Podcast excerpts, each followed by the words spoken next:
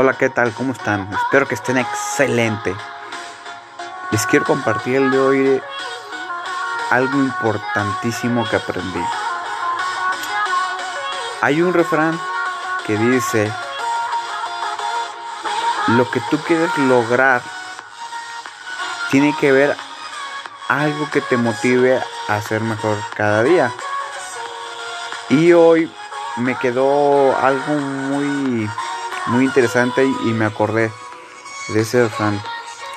Estaba platicando una persona y dice que los hijos tienen que superar al padre o a la madre o la situación emocional, situación económica, situación lo que tú quieras, espiritual, en todo sentido, un hijo tiene que superar al padre o a la madre.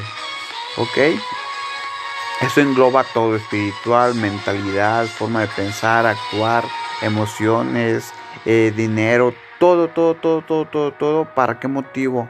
Para que la sociedad siga evolucionando. ¿Ok? Porque nosotros los seres humanos somos unos seres que evolucionamos. ¿Ok? No somos unos seres que nos quedamos estancados. El ser humano ha venido de evolución tras evolución. Si aprendemos a evolucionar, vamos a aprender a tener mejores resultados en nuestra vida. Y les pongo ahora sí que esta pregunta. Si no eres si no eres mejor que tu papá o no lo estás superando a tu papá y a tu mamá, algo estás haciendo mal. Y es el momento apropiado para empezar a hacer ese cambio que necesitas hacer y que te motives día con día. No se trata de una competencia insana, sino más bien sana esa competencia sana que vas a tener contra el ejemplo que ya te pusieron tus padres, sea cual sea el ejemplo que te hayan puesto, no tiene que ser tu papá el mejor del todo el mundo. Hay algo que también me sorprende, tú eliges los papás y las mamás.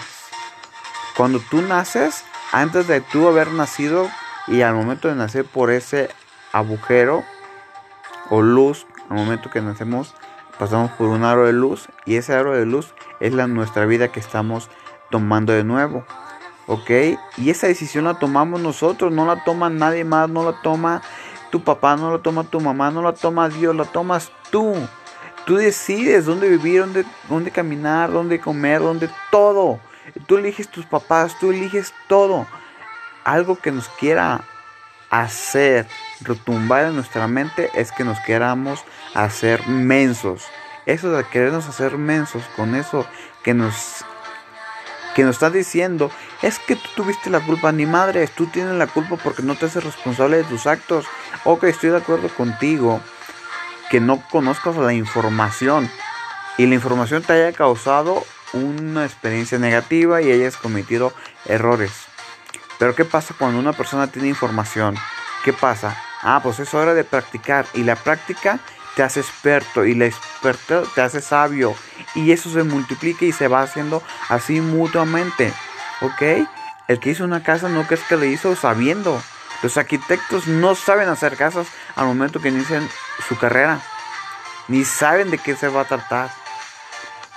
¿Ok? Tienen una idea o han visto imágenes pero no saben lo que trae trasfondo hacer una casa, hacer un edificio, poner un ladrillo, contratar los albañiles, los piones, atraer arena, invertir, comprar, hacer, mover, qué cantidad, qué esto. Para eso se estudia, para eso se practica, para eso tienes que poner atención e informarte bien de cada paso que vayas a dar.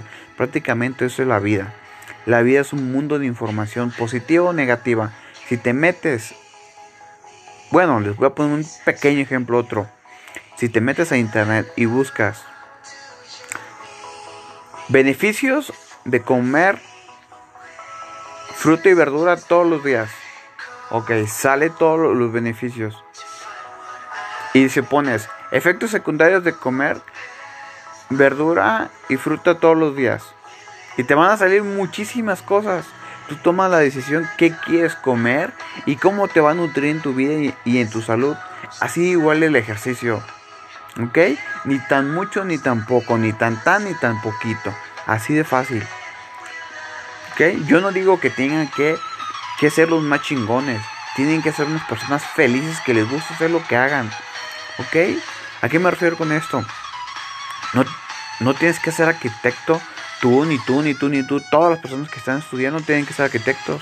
Necesitan más personas, necesitan personas que les gusten las ventas, que les guste hacer cosas de la casa, que les guste eh, ingeniería, eh, personas que les guste lavar, pintar, etcétera. Necesitan de esas personas el mundo, por, pero necesitan personas felices. Cuando tú tienes el significado de la felicidad, no es, no es un caso de dinero, sino más bien es un caso de felicidad interna, espiritual, que se refleja en tu cuerpo, lo vas a